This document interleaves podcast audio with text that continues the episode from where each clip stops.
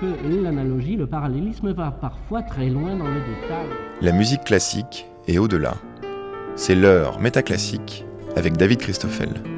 Un romancier qui dédicace un exemplaire de son livre à un lecteur peut être tenté de lui témoigner de son affection, comme pour le remercier d'avance de l'attention qu'il va apporter au roman.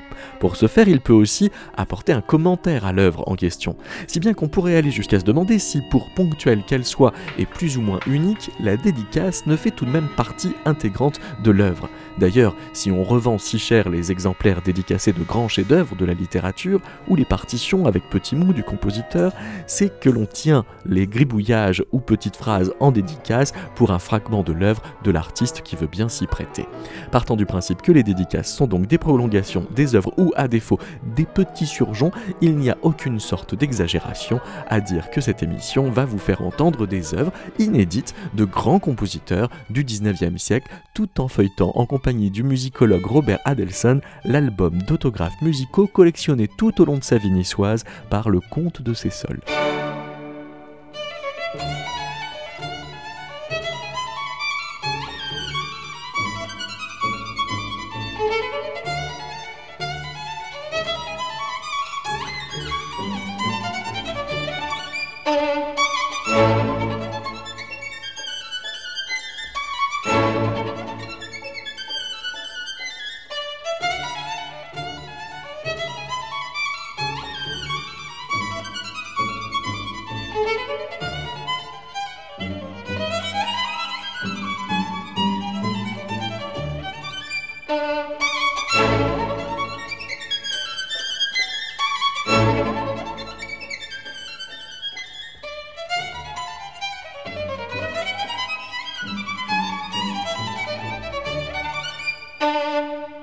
Bonjour Robert Adelson.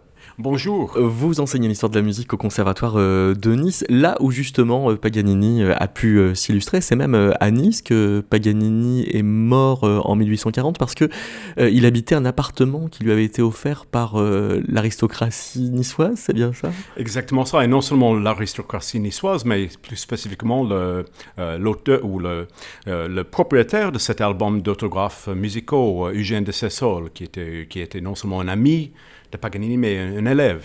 cet album, euh, il a été retrouvé un peu par hasard par euh, ses descendants?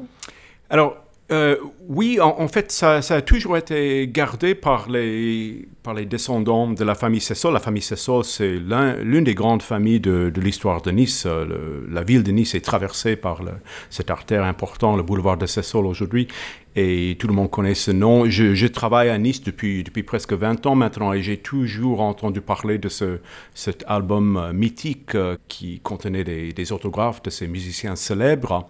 Mais c'était il y a peut-être 10 ans que Bruno de Sassol, l'écrivain et, l'un des descendants de cette famille, a décidé euh, d'enfin de, confier ce, cet album à, un musicologue. Et, il se trouve que j'avais la chance que c'était moi pour pouvoir étudier ces, ces autographes parce qu'en fait, personne n'avait vraiment fait l'étude de, euh, de ce livre. Il savait qu'il y avait des grands compositeurs qui, l'avaient signé.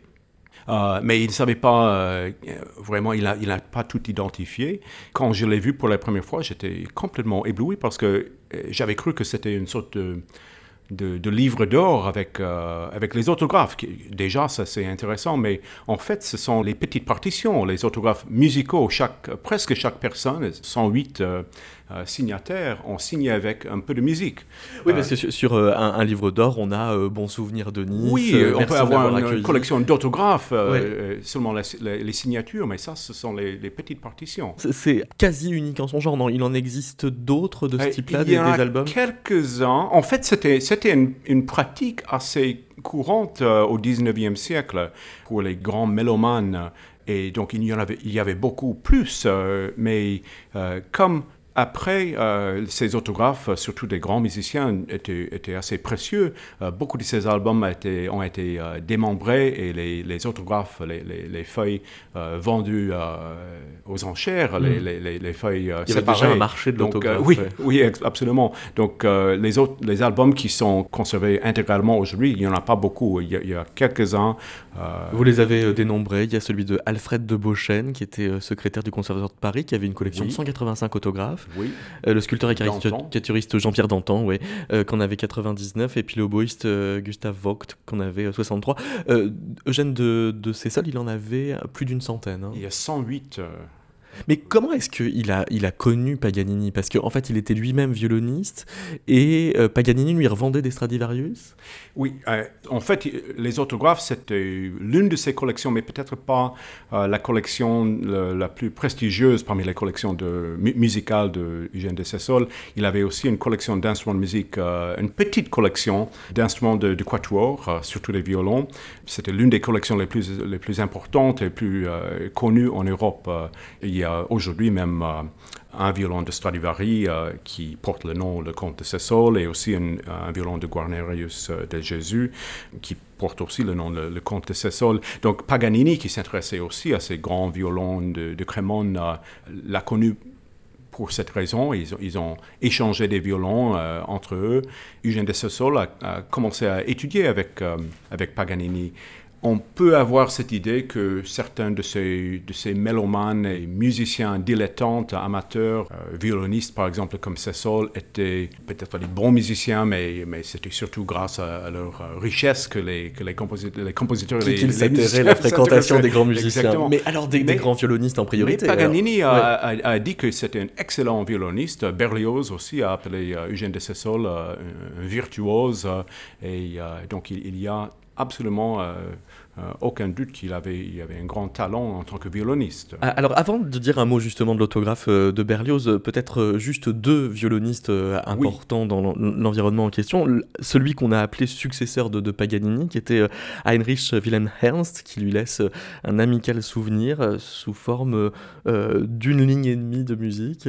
Exactement. Donc, beaucoup de ces autographes sont, sont bien sûr très courtes. C'est, c'est, un grand bonheur de, de penser que j'avais devant moi un album avec beaucoup de partitions euh, inédites, mais en fait, ces partitions sont très, très courtes, parfois quelques mesures, comme cet autographe de, Ernst. Et qu'est-ce que c'est? Est-ce que c'était euh, un extrait d'une œuvre existante? Les œuvres de Ernst ne sont pas toutes éditées. Ça semble être une sorte de variation, peut-être une variation inédite de l'une de ses œuvres euh, pour le violon, peut-être ses, variations sur le carnaval de Venise. Euh, en tout cas, Ernst euh, est venu à, Nice, comme beaucoup de musiciens. Euh, il, est, mort à Nice. Il est, aujourd'hui enterré dans le, cimetière du, château de Nice. C'était un très, très grand violoniste. Je reproduis dans, dans ce livre un tableau qui est assez célèbre à l'époque, qui montre Franz Liszt au piano, entouré Berlioz, de Karl Czerny, qui, qui, est aussi assez connu, au moins au pianiste aujourd'hui, et Ernst. Donc, c'est une sorte de petit panthéon de grands musiciens. Et euh, Ernst peut-être un petit peu moins connu aujourd'hui, mais, mais, certainement très très connu à l'époque. Robert euh, Wechter a enregistré cette euh, dédicace.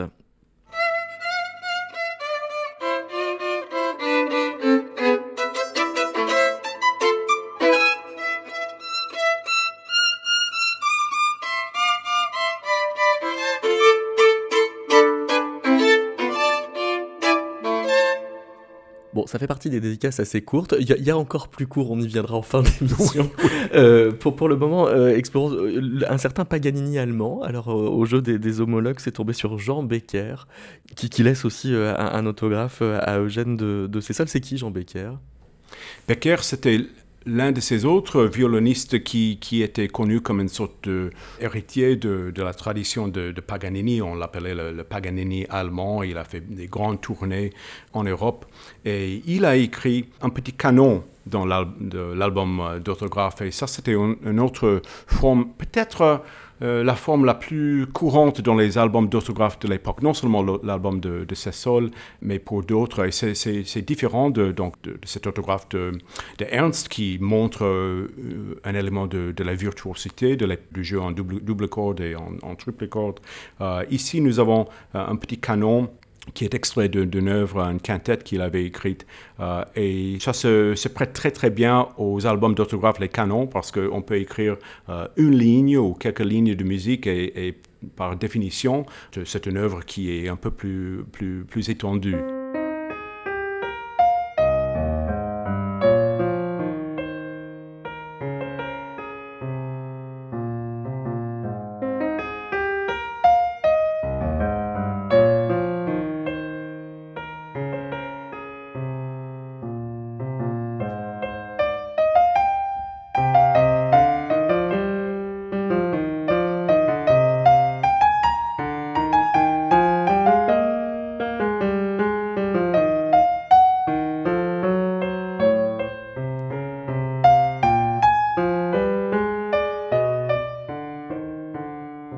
Après, sur l'autographe, il y a écrit etc. suivi de À Monsieur, le comte de, de Cessol, Nice, janvier 1864. C'est-à-dire que c'est relativement tardif d'ailleurs, parce que par rapport au, reste du corpus, il avait commencé cet album dans les années 1830. 1835, je pense que c'est le, oui, le, plus ancien autographe, oui. Hmm. Et ça continue jusqu'à sa mort. Euh, et, après, ça c'est repris par euh, son fils, euh, Joseph de Cessol. Donc, Ce qui fait D'ailleurs, on y viendra aussi euh, tout à l'heure qu'on a des euh, autographes des années 1890, euh, notamment de, Nelly Belba. pour, parlons de, ce grand compositeur donc, qui, est, qui Berlioz, qui vient à Nice pour une circonstance importante pour lui, puisqu'il vient réaliser un fantasme de diriger un orchestre de plus de 500 musiciens. Ah, oui, mais ça, c'était en fait ce qu'il a, il a pu faire juste avant de venir à Nice. Et, il est venu à Nice pour, pour se récupérer de cette, de ah, cette, pardon. De ah, cette oui, affaire. C'est juste pour la villégiature. Euh, oui, en fait, Berlioz a une longue histoire avec la ville de Nice. Il vient trois fois dans sa vie euh, à Nice. La première fois, euh, c'était un voyage de retour de Rome quand il était à Rome pour le, après avoir gagné le, prix de Rome. Et il passe par Nice. il a, il a, c'était une période très troublée pour Berlioz pour les raisons sentimentales. et c'était à Nice où il a trouvé le soleil, le, la mer et une sorte de mode de vie qu'il a beaucoup calmé et qui était surtout une source d'inspiration pour certaines œuvres. C'était toujours euh, un rêve de Berlioz de, revenir à Nice quand il avait beaucoup de stress, beaucoup de, difficultés dans sa vie. Donc en 1844, effectivement, euh, il réalise ce rêve qui est en fait... Euh, détaillé dans son, son traité d'instrumentation qui date de la même époque, cet orchestre idéal de des centaines de musiciens qu'il a, qu'il a organisé euh, en, 1844 pour euh, une exposition euh, nationale à Paris. Et c'était, c'était très, très fatigant pour Berlioz. et donc, il décide de retourner à Nice. c'est là où il rencontre le, le, comte de Cessol, qui lui demande de... En 1844, donc, en 1844 pour, pour signer son album.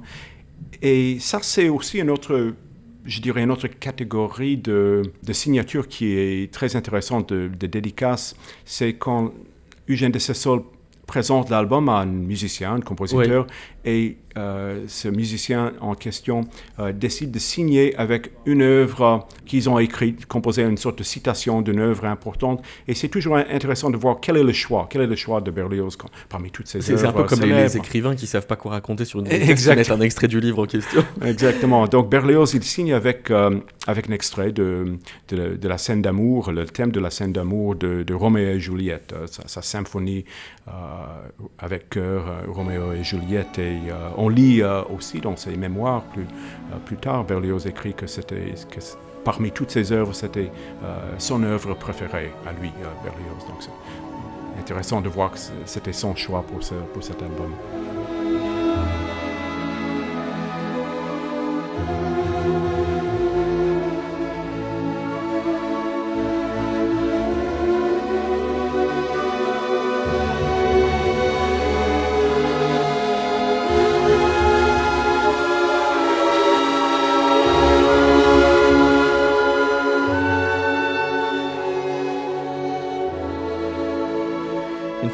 De la symphonie de Roméo et Juliette de Berlioz, que Berlioz choisit comme étant euh, son air préféré pour euh, dédicace au comte de Cessal. Mais alors il le fait sur euh, une partition qui ensuite, dans l'album du, comte, est collée sur un papier à musique plus grand. Comment ça se fait? Oui, alors deux choses au sujet de ce, petit extrait et l'autographe physique.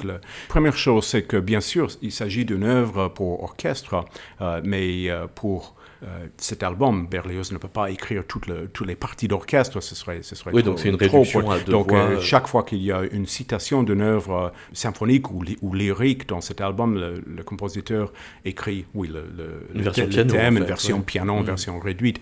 Mais effectivement, dans cet album, c'est intéressant de voir l'arrangement physique des pages parce que c'est un album qui a environ 150 pages qui sont pré-réglées, donc pour la musique, et c'est ça c'est clair qu'il l'amène avec lui quand il voyage, quand il va voyager à Paris ou en Italie, euh, pour euh, des occasions quand il sait qu'il y va rencontrer un grand chanteur, un grand compositeur euh, pour présenter l'album. Et, et, il y a beaucoup d'autographes qui sont signés directement sur la page de l'album. Il y a d'autres comme ce, cet euh, autographe de Berlioz qui sont écrites sur les, sur les feuilles volantes qui sont euh, par la suite collées dans l'album.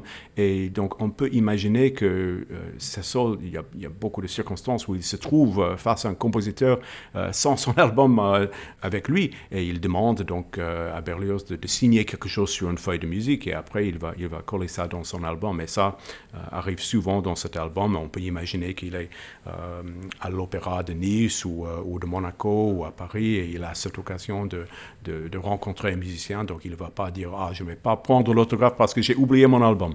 Oui, alors c'est aussi le, le, cas de, de Louis Sport qu'il rencontre en 1844 euh, à Paris euh, oui. cette fois, donc là aussi c'est une partition qui colle ensuite sur euh, son album, mais ça veut dire qu'il attendait à la sortie des concerts comme les groupies qui attendent des, autographes à la sortie de Bercy On, on a cette impression, et ça c'était un, un, grand moment dans, le, dans, en fait, dans le, la vie musicale de Paris à cette époque, le, la, la, visite de Spohr qui était très célèbre à, son époque. Il y avait un grand concert euh, au conservatoire avec l'orchestre qui a interprété une symphonie de Spohr, une symphonie de Beethoven euh, dirigée par Spohr, etc.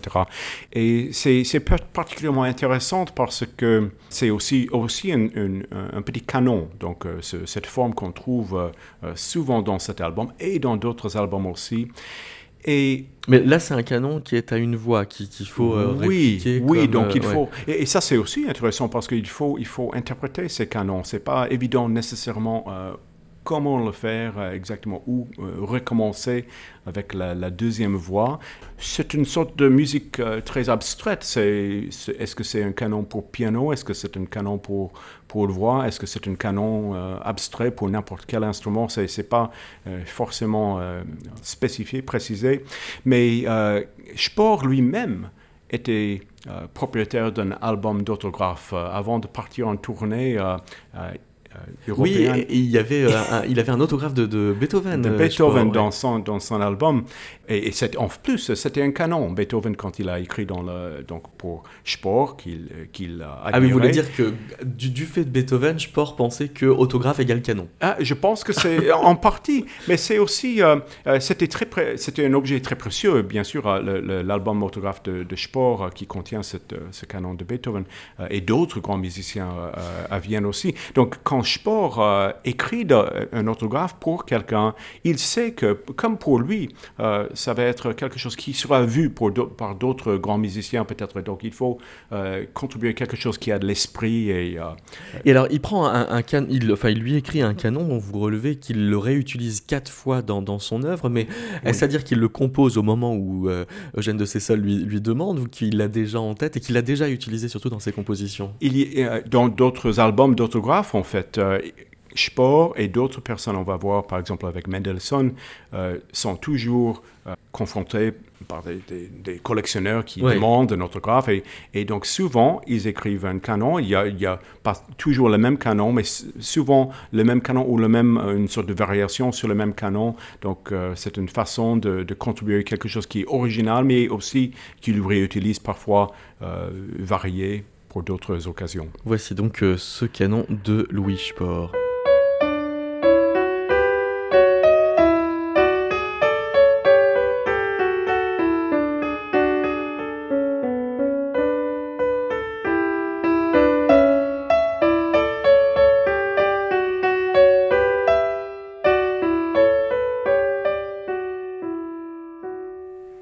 Euh, Amédée Briguen qui a interprété ce canon de Spohr. Amédée Briguen qui est une de vos collègues au Conservatoire de, Nice, euh, Robert euh, Adelson. Euh, Spohr, parfois, on dit qu'il est le premier à avoir dit être le premier à utiliser une baguette pour diriger un orchestre.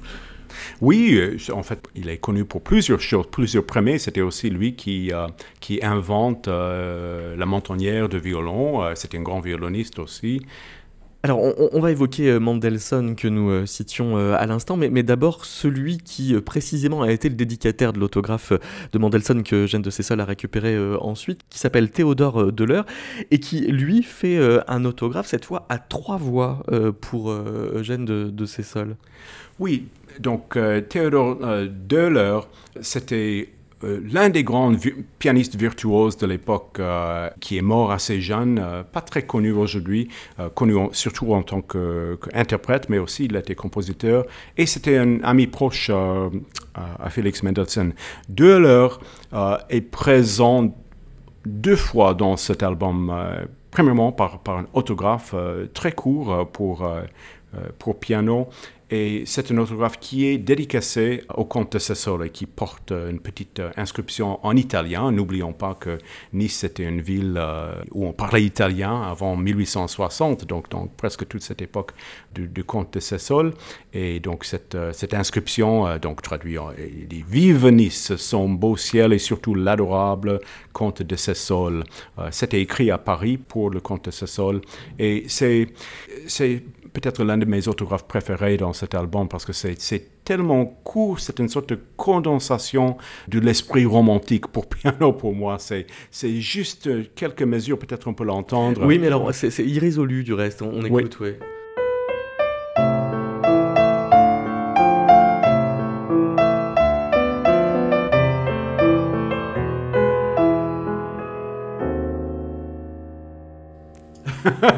C'est tellement beau, cette distillation du romantisme. mais, ce qui est fascinant avec cet album, c'est que ça contient de la musique. Ça, c'est la musique, mais on ne pourrait jamais programmer cette œuvre. Il ne s'agit pas d'une œuvre d'ailleurs. C'est juste euh, quelques mesures, mais bon, ça existe ici et c'est magnifique que, que c'est préservé. On dirait presque un jingle. Oui, voilà. oui, voilà. Peut-être ça pourrait être ressuscité, ressuscité, en tant que sonnerie de téléphone. Alors, euh, Deleur est lui-même donc le dédicataire d'un autographe de Mendelssohn euh, que euh, de Cécile lui rachète ou Alors, on ne sait pas exactement comment ça s'est passé, mais, mais euh, effectivement, peut-être l'autographe le plus précieux de cet album, ou l'un des autographes les plus précieux, c'est certainement euh, celui de, Félix Mendelssohn. Euh, mais c'est clair qu'il ne s'agit pas d'un autographe qui était fait pour Cécile. C'est en fait, ça porte une dédicace, mais la dédicace, c'est pour Theodor Döhler. Et on sait que Mendelssohn et Döhler étaient proches. Il y a une date et on sait que Döhler était à Leipzig pour des concerts à ce moment-là. Donc Mendelssohn fait cet autographe pour de l'heure. Il s'agit aussi d'un petit canon et là, on n'a vraiment que quelques mesures, hein, mais euh, oui, quelques mesures qui continuent. Euh, il s'agit d'un canon que Mendelssohn utilise euh, dans les un petit peu varié, donc jamais la, même chose deux fois dans d'autres albums et pour d'autres d'autres dédicaces pour d'autres personnes. C'est donc c'est bon Mendelssohn on, on, adore pour ses symphonies, pour toute sa, musique de chambre, pour pour toutes ses, autres œuvres, mais il y a aussi encore une fois cette petite œuvre qui trotte dans sa tête évidemment quand, quand quelqu'un euh, lui demande euh, un autographe, il, va écrire euh, cette petite musique qui est aussi de Mendelssohn, mais on ne va jamais l'entendre dans une salle de concert.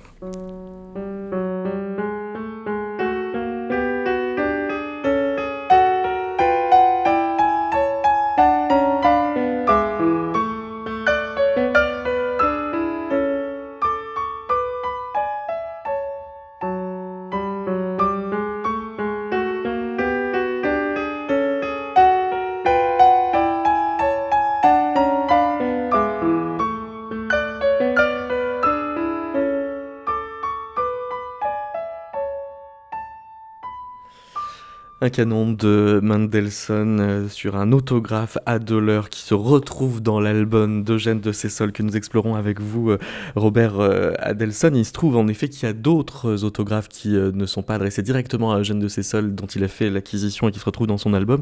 Par exemple, celui d'un certain Reisiger. C'est qui? Oui, donc Reiser, c'était un grand euh, compositeur et chef d'orchestre de l'époque, euh, complètement oublié aujourd'hui, mais c'était le, le, directeur de l'opéra de Dresde, donc c'était euh, celui qui a pris la direction de, de ce, cet opéra célèbre, cette salle d'opéra, ce, théâtre après, après Karl Maria von Weber, qui, a, qui a beaucoup innové dans l'opéra romantique. Donc Reisiger, donc c'était, il n'y a pas beaucoup d'autographes qui ont été collectionnés comme ça, collectionnés par Cécile, achetés peut-être, ou, on sait que dans d'autres circonstances, il a, il a échangé peut-être un archet de violon ou un instrument pour un autographe. mais comme pour l'autographe de Mendelssohn, c'était, c'était très important pour lui. Euh, il voulait l'avoir et ça, c'est aussi euh, un canon. Donc, euh, encore l'une de ces, de ces, de ces formes qu'on trouve souvent dans, dans, le, dans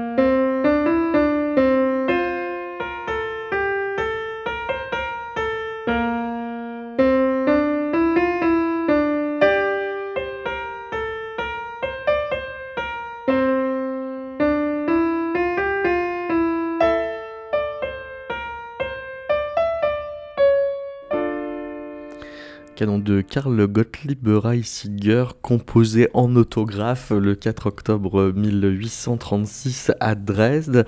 On va maintenant aller au 8 août 1838 à Londres, où Ignace Moscheles euh, signe à son tour un canon qui, sous forme d'autographe.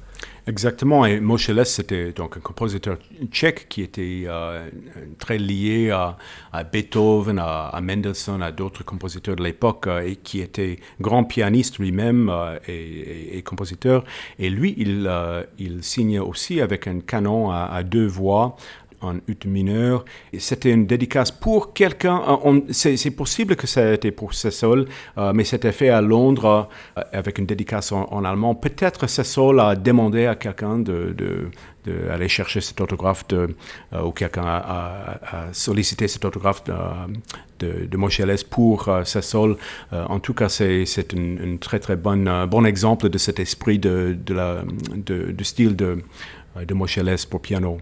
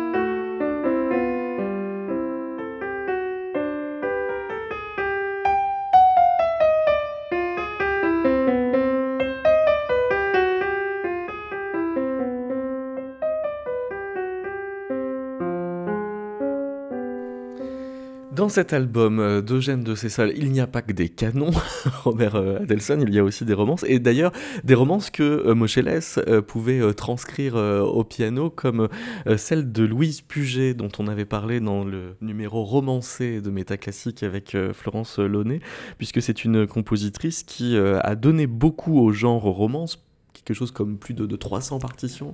Oui, oui, oui. Et certains de ces romans, c'était vraiment euh, très, célèbres, très populaires.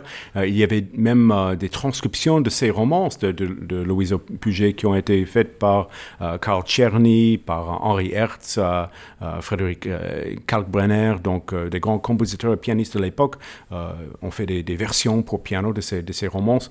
Et ces romances donc, sont parfois tellement courtes qu'on peut les, les, les, mettre dans un album d'autographe en citation ou même pour certaines de ces petites romances euh, euh, en entier.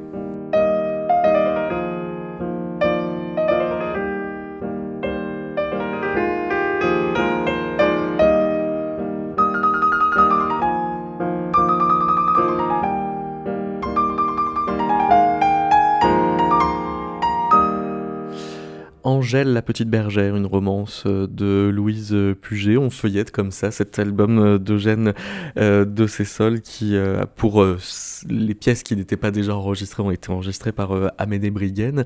Il y a plusieurs compositrices, on vient d'entendre Louise Puget, il y a aussi Caroline Sabatier-Unger. Oui, l'un des trésors de cet album, c'est le petit autographe de Caroline Sabatier-Unger.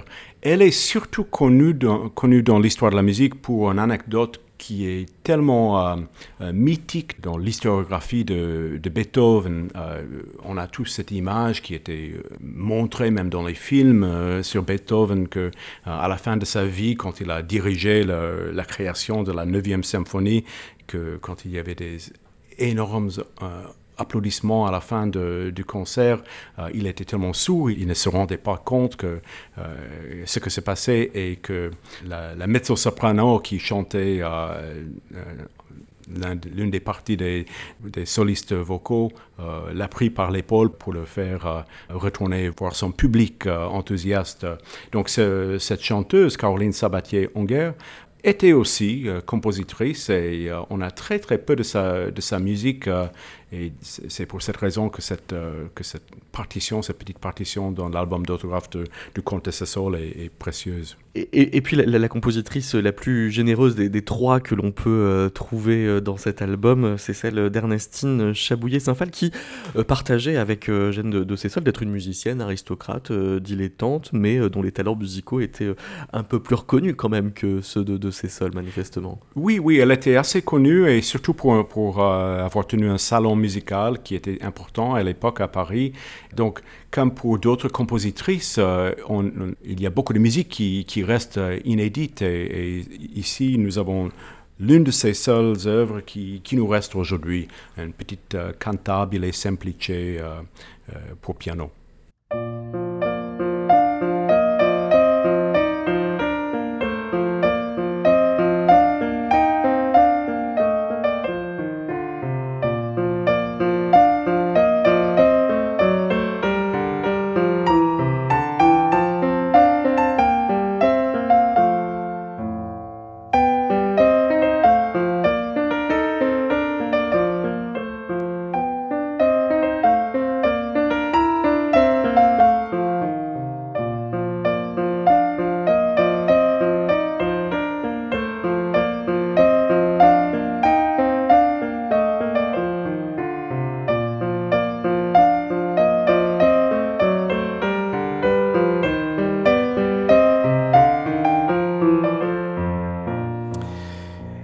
Ernestine Chabouillet-Saint-Phal qui euh, signe une partition originale cette fois pour euh, l'occasion Oui, et, ce qui est aussi curieux dans cet album, c'est que, bon, il y a beaucoup d'autographes qui sont des citations des œuvres existantes.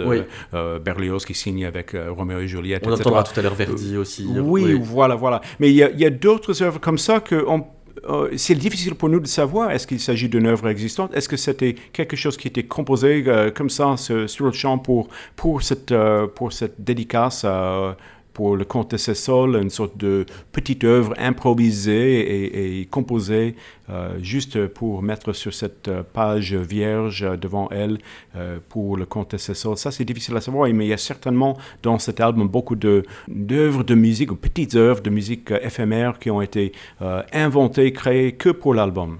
Alors, je vous propose une sorte de devinette. On va écouter euh, deux autographes. L'un est d'un musicologue, l'autre d'un célèbre compositeur. Faut, faut deviner laquelle est à qui.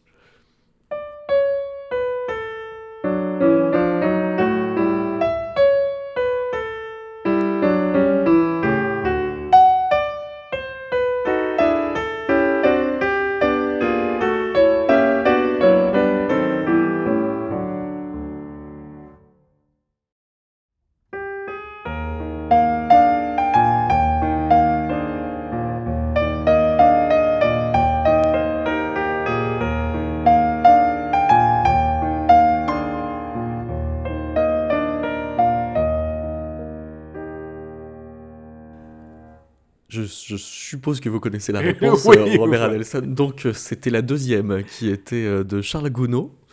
Euh, tandis que la première était d'un certain Fétis.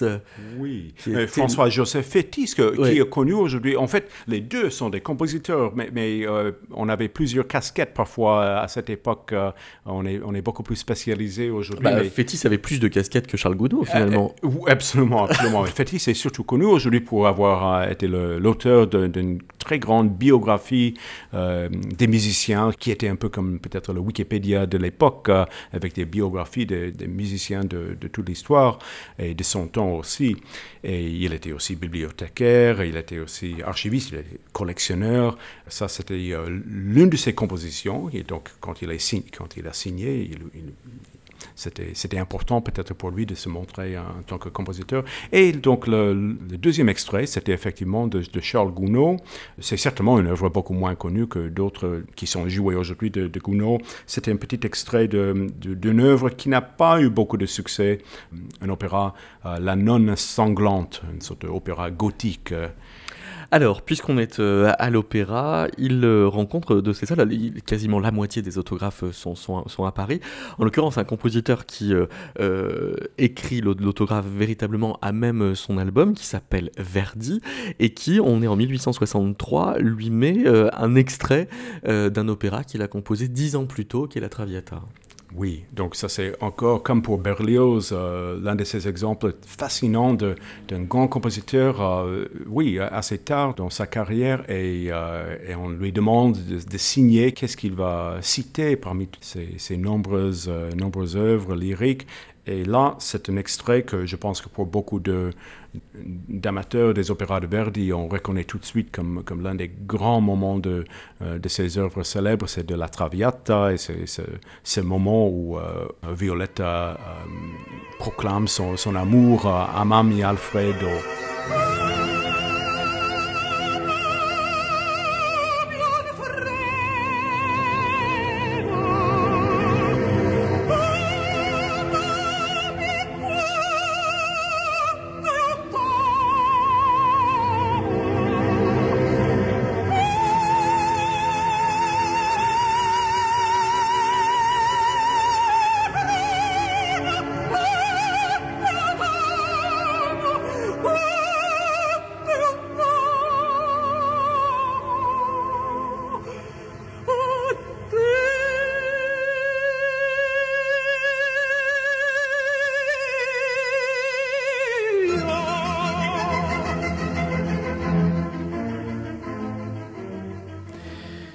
Printemps euh, 1863, Eugène de Cessal n'est pas venu à Paris pour rien, puisque en plus d'un autographe de Verdi, il a aussi recueilli un autographe de Rossini. Euh, sauf que Rossini, en 63, ça faisait plus de 30 ans qu'il avait arrêté de composer des opéras. Oui, Rossini, il a, une, euh, trajectoire de, sa carrière assez curieuse parce qu'il était, il était le compositeur le plus célèbre en Europe pendant, pendant un certain temps. Et puis, il prend sa retraite assez tôt. euh, l'âge de dans sa vie, 37 ans. 37 ans. Et donc, pour les- pendant des décennies, il, il ne compose rien. Et, et- À et- faire pas lire Bruno Le Maire. Hein. Euh, et, et donc, euh, il- mais une chose qui- qu'il fait, c'est qu'il tient un salon musical à, à Passy et euh, les musiciens donc, euh, viennent en pèlerinage pour, pour euh, rencontrer le grand Rossini et c'est ce que euh, le comte euh, fait. Et euh, Rossini a l'habitude, donc, dans son salon, de, signer les albums, les petits autographes, avec des, euh, courtes œuvres, tellement que euh, ces œuvres ont été rassemblées dans des recueils, après, à titre posthume, publiés. Et donc, cette œuvre est l'une de ces petites, petites compositions de Rossini de cette époque que Rossini a intitulée Un rien. Et effectivement, c'est très, très court. Et curieusement, le comte de Sessol euh, tient tellement à certains de ses, de ses autographes dans son album, dont euh, ce petit rien de, de Rossini que... Très, très soigneusement écrit. Hein. Euh, oui, oui, oui, Ça a c'est être rien, c'est c'est- belle ouais. autographe. Euh, que le comte de Sessol euh, compose une sorte de fantaisie euh, sur ce thème pour violon et piano euh, et, euh, et d'autres œuvres aussi sur ses albums, euh, sur, ses, sur ses autographes de son album pour voix, pour chant et piano. Donc il, traite ça comme une sorte de, de, fond, de, de thème un peu privé que- que- qu'il peut utiliser pour ses propres compositions.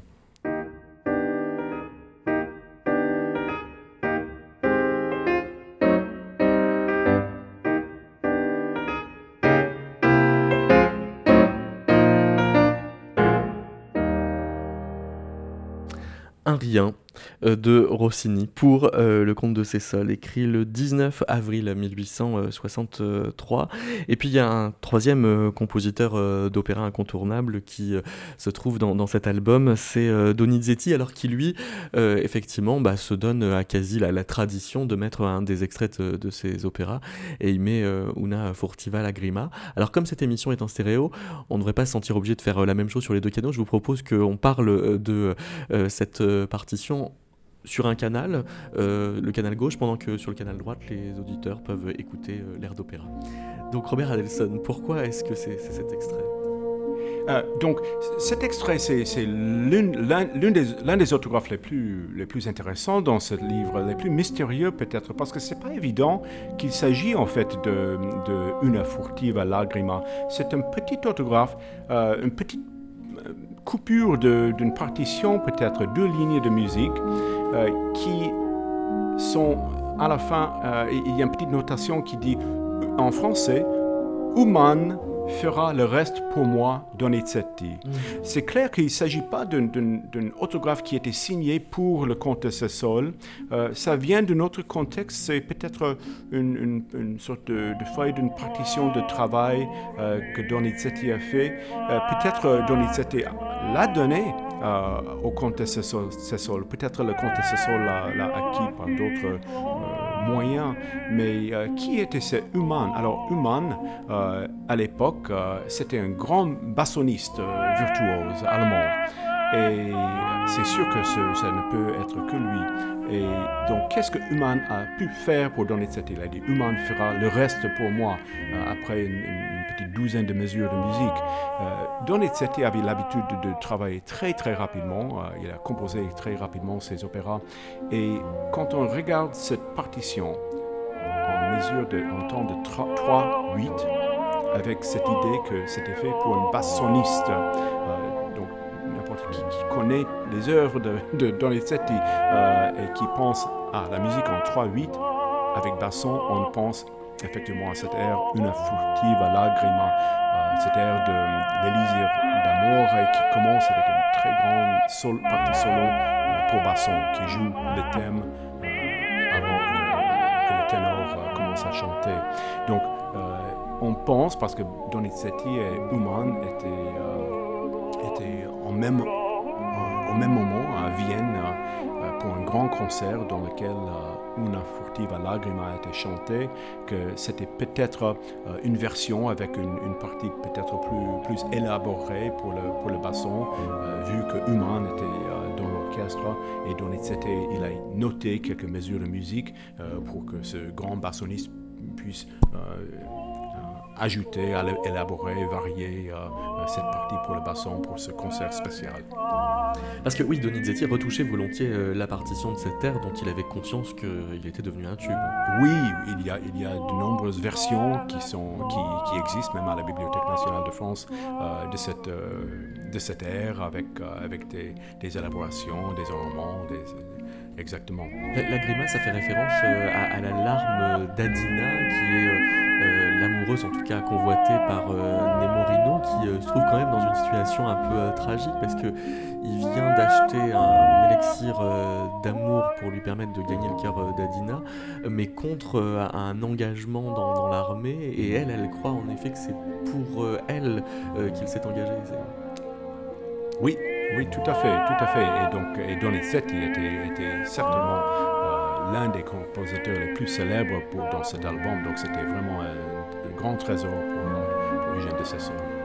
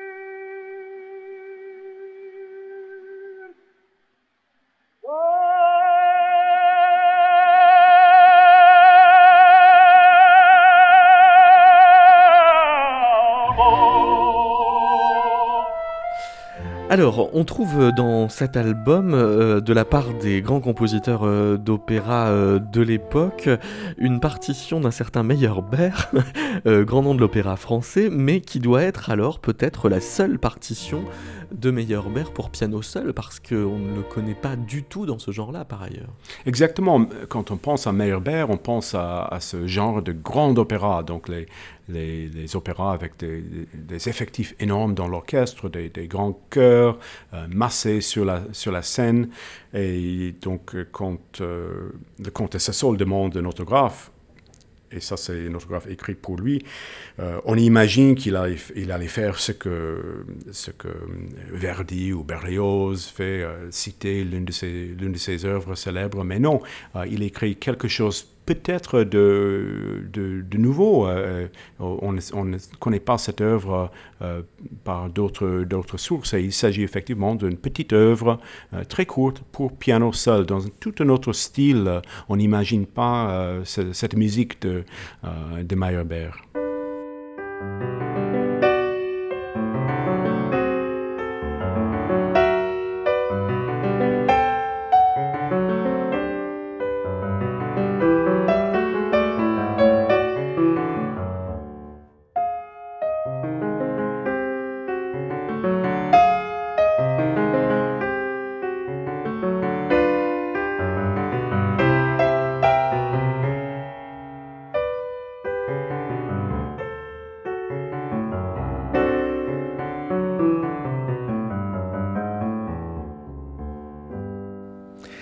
Sur les, 108 autographes, combien il y a d'inédits finalement? Fort peu, ce n'est pas la, majorité?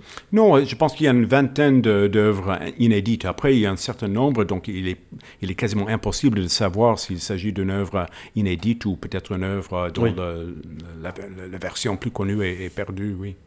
Alors, il y a un inédit de, Francis Planté, qui est euh, un musicien qui euh, est très attachant parce qu'il donnait des concerts de 3 à 6 heures euh, dans les années 1920 où il expliquait les œuvres au public, engageait des, des dialogues avec eux. Oui, c'était, un compositeur très intéressant et, qui avait une sorte de, de, culte de, de, musiciens qui, qui assistaient à ses concerts avec beaucoup d'admiration et, comme, comme vous avez dit, des très très longs concerts. C'était aussi compositeur qui était l'un des premiers pianistes d'enregistrer euh, la musique. Donc, euh, on a des enregistrements des années 1920 euh, joués par Planté.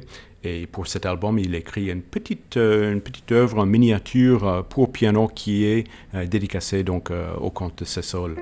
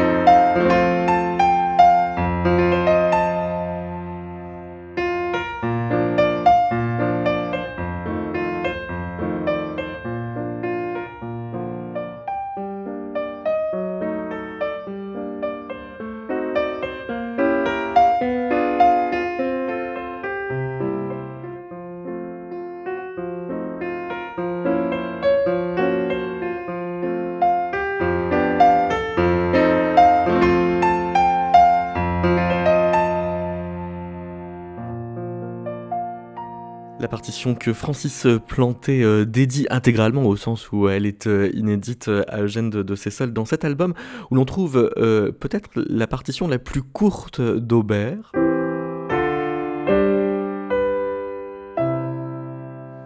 Là, on est vraiment au format du jingle, comme on disait tout à l'heure. et puis, il y a une partition de liste extrêmement courte aussi.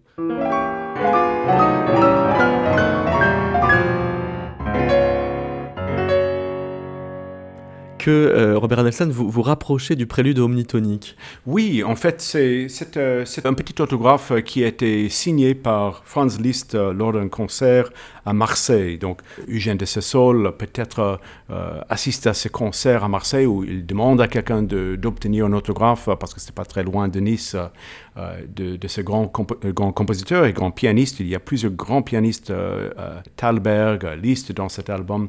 Et c'est peut-être l'autographe le plus intéressant du point de vue visuel dans cet album parce que c'est très très court mais ça remplit toute une page de l'album. Euh, c'est écrit très très grand et ça, montre un petit peu cet esprit très, euh, très exubérant et très, très dramatique de, Franz Liszt et, de sa musique.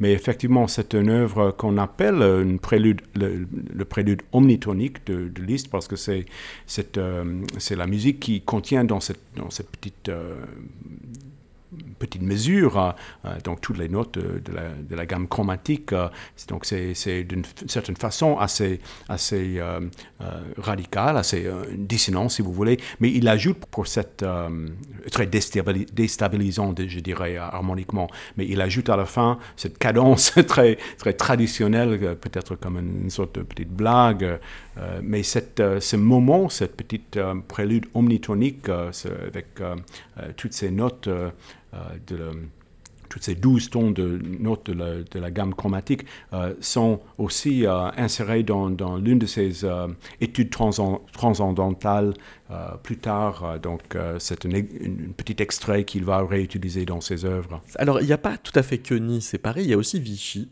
où en effet, Eugène de Cessol participe de, l'arrivée de la musique dans, dans la station thermale et rencontre un certain Félix Godefroy, à oui. qui il demande un, autographe, et cette fois c'est un harpiste. Oui, c'est donc il y a dans cet album il y a beaucoup d'autographes de, de, violonistes et aussi de pianistes et des chanteurs d'opéra, mais il y a quelques autres instruments qui sont aussi représentés, euh, dont la harpe pour cet autographe de, Félix Godefroy. Euh, Félix Godefroy c'était l'un des grands harpistes de l'époque qui était connu comme un grand euh, promoteur de la, de la nouvelle harpe de Sébastien Erard, donc la harpe à double mouvement qui pouvait jouer dans toutes les tonalités. Et donc il composait pour cet instrument et il donnait des concerts euh, partout, mais à Vichy, c'était, l'un des grands compositeurs et, musiciens qui donnait des concerts euh, dans, ces, cette euh, sorte de salon de musique qui était très à la mode à l'époque. Et c'est là où Cécile a obtenu cette, cet autographe, qui est une citation de l'une de ses œuvres qui est encore jouée aujourd'hui par les, par les harpistes. Ça s'appelle La danse des sylphes, une œuvre virtuose pour cet instrument.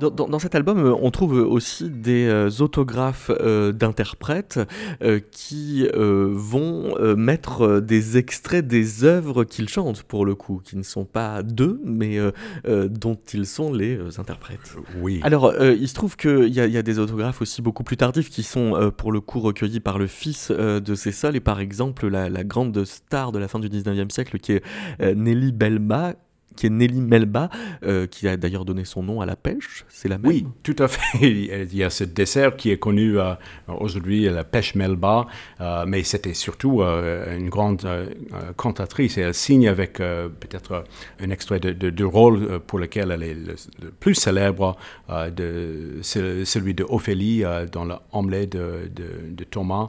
Et donc ça, c'était peut-être l'une des grandes cantatrices dans cet album. Alors, il y a euh, une certaine Marie Cabel qui laisse euh, un autographe très très simple Sol, Sol, Ré, Ré, Mi, euh, Ré blanche, Dodo, Sicile à la Sol. Elle met quand même un, Fa dièse à la clé, sauf qu'il n'y a pas de Fa. C'est juste pour nous rappeler que on est en Sol majeur et que donc la note Sol est la fondamentale de la gamme. En fait, c'est un petit air enfantin qui est à vous dirais-je maman? Oui, alors ça c'est curieux parce que il faut, pour comprendre l'autographe de Marie Cabel, grande soprano colorature, oui, oui. Il faut voir sur la même page un autre autographe, euh, euh, celui euh, d'une autre cantatrice célèbre, Madame Gaveau Sabatier, qui était une grande cantatrice à l'Opéra de Paris, et qui signe avec un point d'orgue impressionnant, avec une colorature absolument éblouissante. Et donc, euh, Marie Cabel, qui est une sorte de rivale à Madame Gavo-Sabatier, a certainement vu cet autographe euh, quand, le comte lui a demandé de signer son album. Et elle, pour essayer de faire mieux que sa, rivale, elle écrit cette petite citation de À vous dirais-je maman, ce, qui semble absolument l'antithèse de cette... Antithèse par simplicité. Par sa, simplicité, mais en fait, c'est une sorte de clin d'œil à un opéra pour lequel elle était célèbre, euh, un opéra qui est, qui est complètement aujourd'hui, euh, oublié aujourd'hui, de Adolphe Adam, euh, L'accord parfait.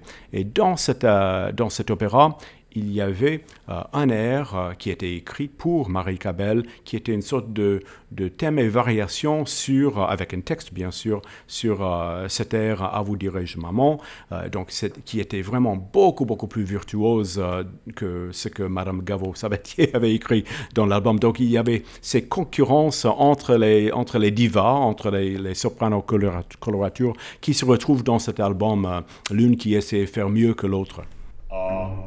Fu re je ma ma je c'est ce c'est cela. C'est fort laid c'est charmant. Vraiment c'est affreux.